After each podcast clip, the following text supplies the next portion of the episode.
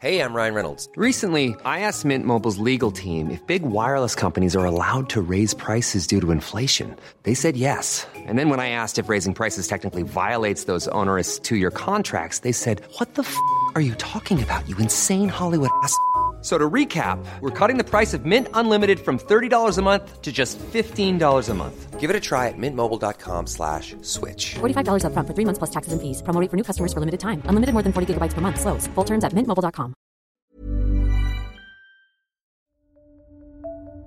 3 de mayo del 2021.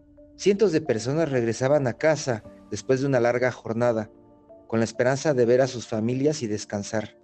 Abordaban la línea 12 del sistema de transporte colectivo Metro, sin imaginar lo que sucedería en el transcurso. El colapso de un tramo de construcción de esta vía entre las estaciones Olivos y Tezonco. Este suceso cobró la vida de 26 personas y dejó a más de un centenar heridas. La empresa DNV fue la encargada de hacer la investigación sobre los factores que provocaron el desplome. Se entregaron tres informes y en los primeros dos se menciona el pandeo de las vigas por el peso de los materiales que componen la estructura. Sin embargo, el tercer informe, el cual menciona fallas de raíz en el proceso de construcción, causó gran molestia en el gobierno de la Ciudad de México. Abye Vargas y Carla Mora, reporteros de la sección Metrópoli del Sol de México, nos cuentan cuáles han sido las respuestas de las autoridades ante estos informes y las acciones que se tomaron para apoyar a las víctimas y a sus familias. Yo soy Hiroshi Takahashi y esto es Profundo.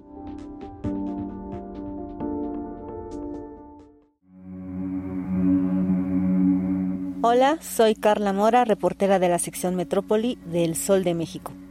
13 de mayo de 2021 es una fecha que quedará grabada en la memoria de la Ciudad de México, porque justo ese día, la línea 12 del metro, la más nueva de todo el sistema, menos de 10 años en operación y con interrupciones, y la única que conectaba al oriente con el poniente de la capital del país, se vino abajo en el tramo ubicado entre las estaciones Olivos y Tezonco.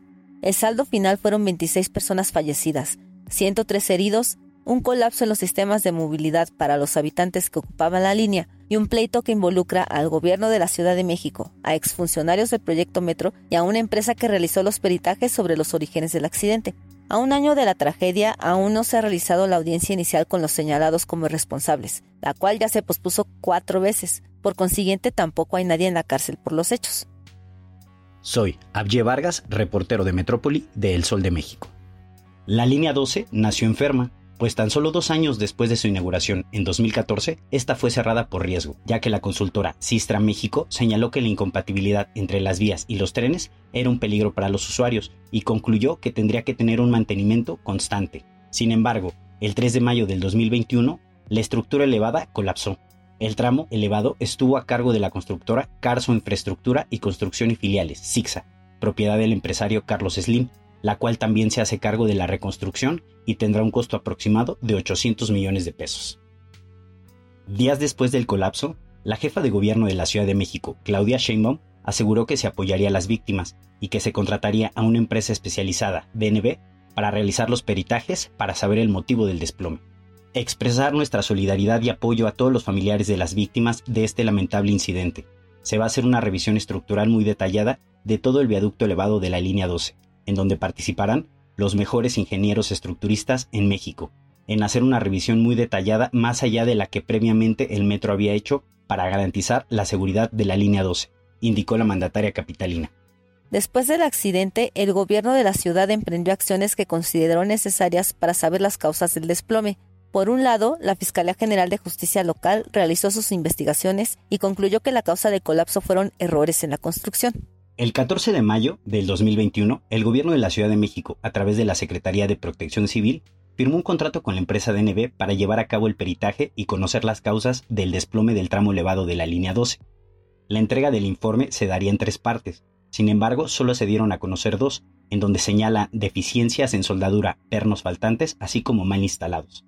Pocos días después de ese informe, la entonces directora del Metro Florencia Serranía renunció al cargo entre acusaciones de la oposición por su responsabilidad en lo ocurrido.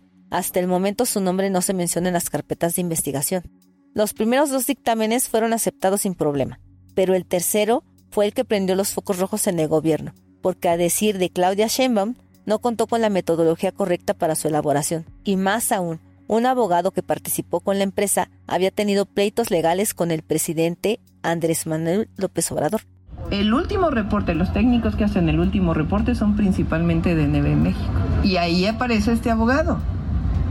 Ese abogado, ¿cómo, o sea, ¿cómo ¿No les parece a ustedes un conflicto de interés que aparezca un abogado que litigó contra el presidente Andrés Manuel López Obrador y que cambian por completo y rompen con los criterios técnicos?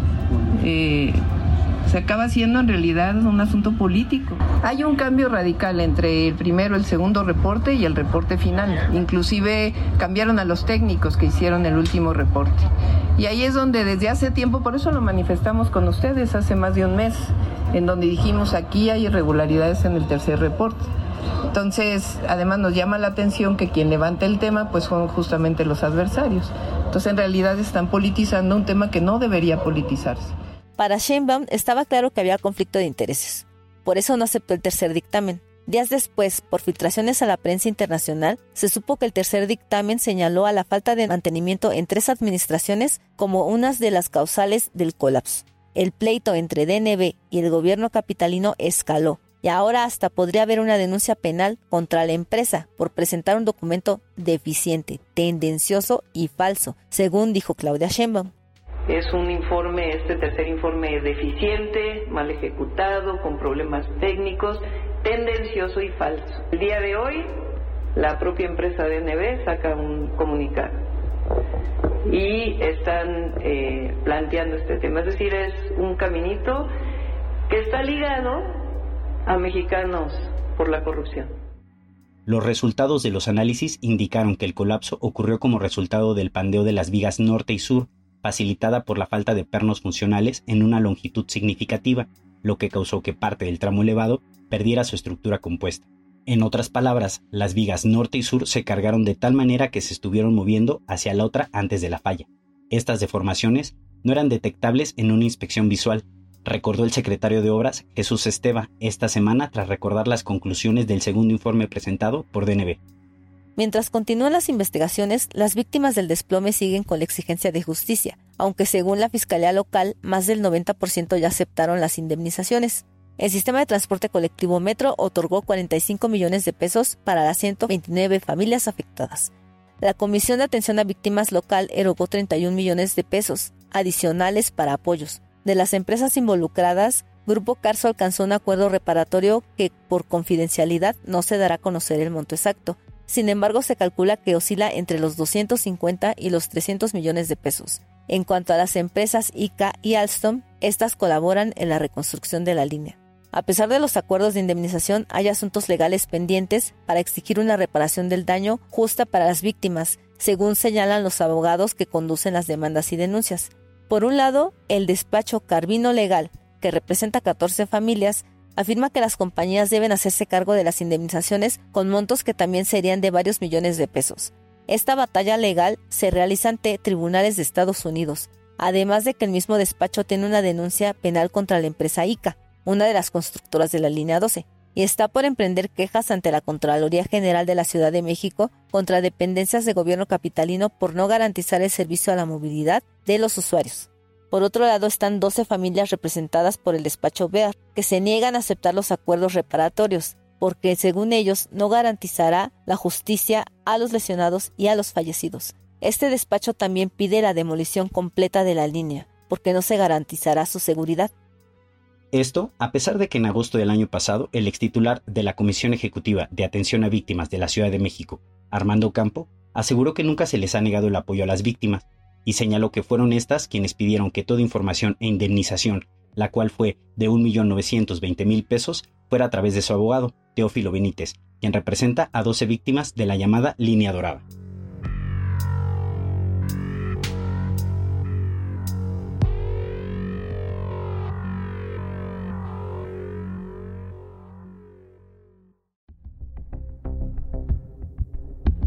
Mientras la batalla legal sigue, el gobierno de la ciudad tiene la dura tarea de darle movilidad a los ciudadanos que usaban esta línea, y aunque hay más de 200 unidades que tratan de brindar el servicio emergente, la realidad es que los usuarios requieren a la línea 12.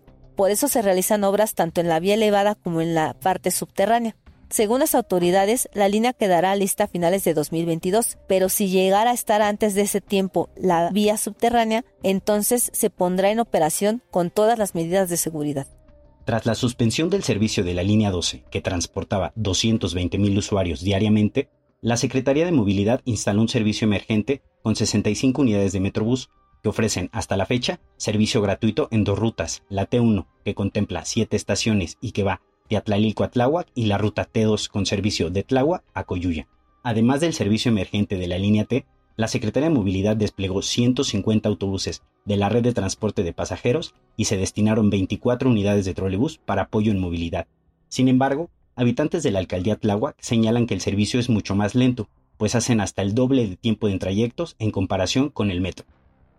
La noche del 3 de mayo del 2021 le cambió la vida a Rigoberto Quirós, un joven de 30 años que a un año del incidente aún vive en incertidumbre económica, depresión, con una pierna casi inmovilizada por las cirugías a las que se ha sometido y aún con el recuerdo de haber perdido a su hijastro, Brandon Giovanni, un niño de 12 años que lo acompañaba en el trayecto y que lamentablemente perdió la vida.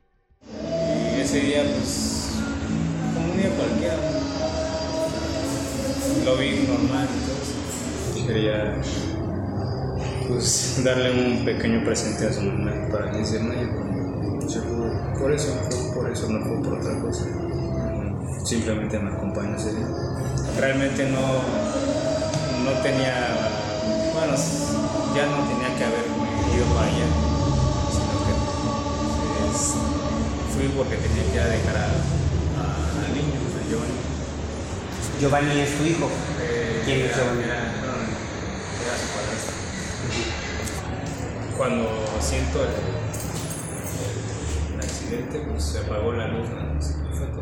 Menos de un segundo. En, O sea, se, dice que se apagó la luz y enseguida en dónde estabas.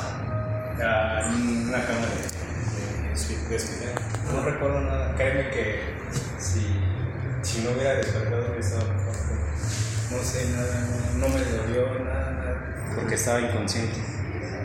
Mis familiares me estaban hablando y no sabía qué estaba pasando. La primera persona que, que reconozco es a, a mi ex esposa. Fue la primera persona que, que empecé a platicar y todo eso. Pero lo primero que hice fue despertar y levantarme, ¿no? saber qué, qué- qué está pasando. Y preguntar por el niño, dónde estaba el niño.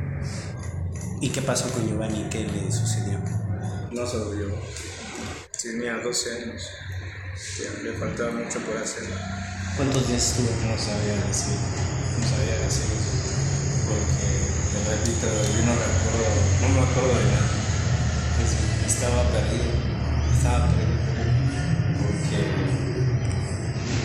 cuando me dan la noticia de lo que había pasado, de lo que había sucedido, no reaccionaba.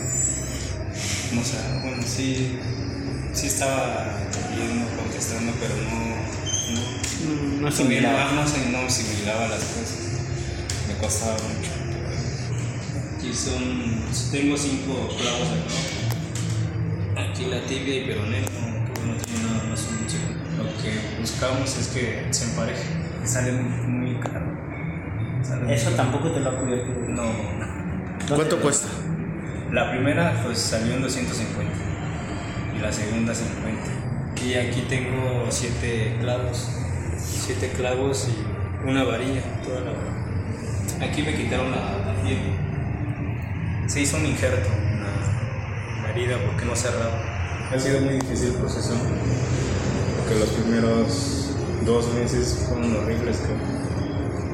muy, horribles en cuestión de dolor físico ya después de los dos meses todavía no reaccionaba bien. Ya después de eso reacciona y, y empieza el dolor psicológico. Empiezas a trabajar con eso y luego solo, estaba solo. Los primeros tres meses estuve con- estuvo mi mamá conmigo. ¿Se has aceptado alguna eh, este, reparación del daño? ¿Se te han acercado? ¿Quiénes se te han acercado? En primera, este, nada, no, no ha habido ningún tipo de acercamiento de ningún tipo. La única vez que, que tuve contacto con el metro fue una sola vez que eso fue hace siete meses. Todos sabemos que hay mucha corrupción en este país, de todo, de todo, de todo. ¿Para qué sorprendernos de algo que ya sabía? Solamente lo que yo busco es que no me dejen con dedos, que reparen todo lo que, todo lo que yo ya perdí, todo lo que falta más. Porque esto no, se, no, no queda aquí nada más, no estamos hablando del presente, sino de lo que viene. Pasado ya, ya fue, ya pasó, ni modo, ¿qué puedo hacer? Y tampoco busco enriquecerme a costa del accidente. ¿no? Nunca, nunca mi pierna, sabes que ya está mi pierna y viene tanto. Nunca. Si yo sabía que esto pasaría, ni me subo al metro. Hace dos meses, antes de venir aquí con él, volví a recaer. Tenía pensamientos muy feos, pero pensamientos de los no sé, extremos. Llegar a quitarte la vida. Suicidio, pensamientos suicidas. Estar encerrado prácticamente. Esas, un cuartito. Y ahí estuviste tanto. No, no, 10 meses tirado. Ahí nada más en ese Por ahí nada más. ¿Qué hacías? Estar, estar tirado y eh, dormir en el día. En la noche, desde las 8 hasta las 6, 7 No dormir toda la noche. Estar encerrado en un cuarto. Luego se, se apaga todo. No escuchas nada en, la- en las noches. Era como una, una cárcel. Quisieras borrar ese día de... Sí, la verdad, sí. No ha habido ningún tipo de acercamiento. La última vez que tuve contacto con los del metro fue hace como siete meses, pero no han dado ningún tipo de seguimiento ni nada. Yo no he recibido apoyo psicológico. He tratado de salir de todo esto por mis propios medios, señaló Rigoberto. Darle seguimiento a este hecho periodístico, que resulta histórico dado que el metro es el mayor sistema de transporte con el que cuenta la ciudad, ha generado retos, pues los informes presentados en muchas ocasiones resultan muy técnicos y complicados de analizar, además de que se ha hecho imposible el obtener una postura por parte de la empresa DNV para aclarar las diferencias con el gobierno de la Ciudad de México. La línea 12 se encuentra en rehabilitación y se espera que esté lista el próximo año, pues actualmente se inició la instalación del encamisado, una placa de acero que rodea la columna, en la 152 del tramo elevado. De acuerdo con la Secretaría de Obras de la ciudad, estos trabajos deberán de incrementar en 40% la capacidad de carga en toda la línea. La historia de la línea 12 va para largo. Hasta el momento siguen los juicios pendientes y hay familias que no aceptan los acuerdos reparatorios que pondrían fin a los juicios.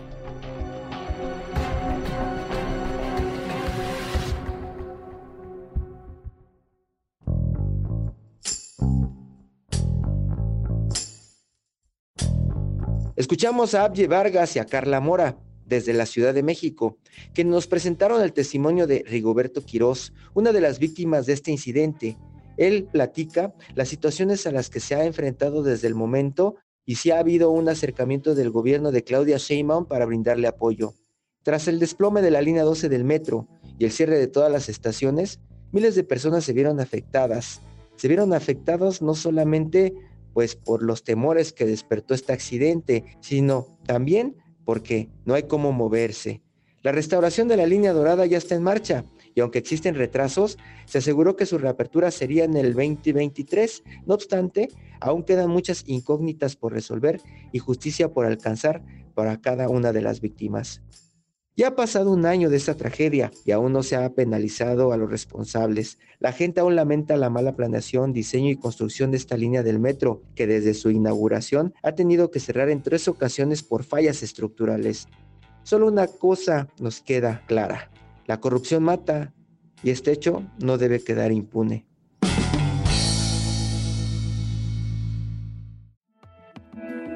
Invitamos a suscribirte a nuestro podcast a través de las plataformas de Spotify, Apple Podcast, Google Podcast, Deezer y Amazon Music, para que no te pierdas ningún episodio. También nos puedes escribir a podcast.om.com.mx o en Twitter podcastom. Te recomendamos escuchar Periodismo en Riesgo, un podcast donde podrás conocer el peligro que corren periodistas de América para poder informar.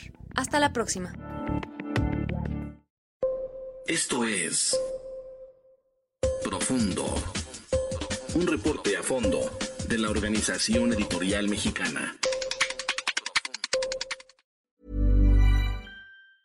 If you thought the only way to get a more defined jawline with natural looking results was through surgery, think again. Juvederm Volux XC is a non surgical injectable gel filler that improves moderate to severe loss of jawline definition and can help you achieve natural looking results with little downtime. Even better, this improved definition lasts up to one year with optimal treatment. No maintenance required. Improve jawline definition for a smooth, sculpted look with Juvederm Volux XC. For important safety information and to find a licensed specialist, visit juvederm.com. That's J U V E D E R M.com. Not for people with severe allergic reactions, allergies to lidocaine, or the proteins used in Juvederm. Common side effects include injection site redness, swelling, pain, tenderness, firmness, lumps, bumps, bruising, discoloration, or itching. There's a risk of unintentional injection into a blood vessel, which can cause vision abnormalities, blindness, stroke, temporary scabs, or scarring. Talk to a licensed specialist to find out if it's right for you.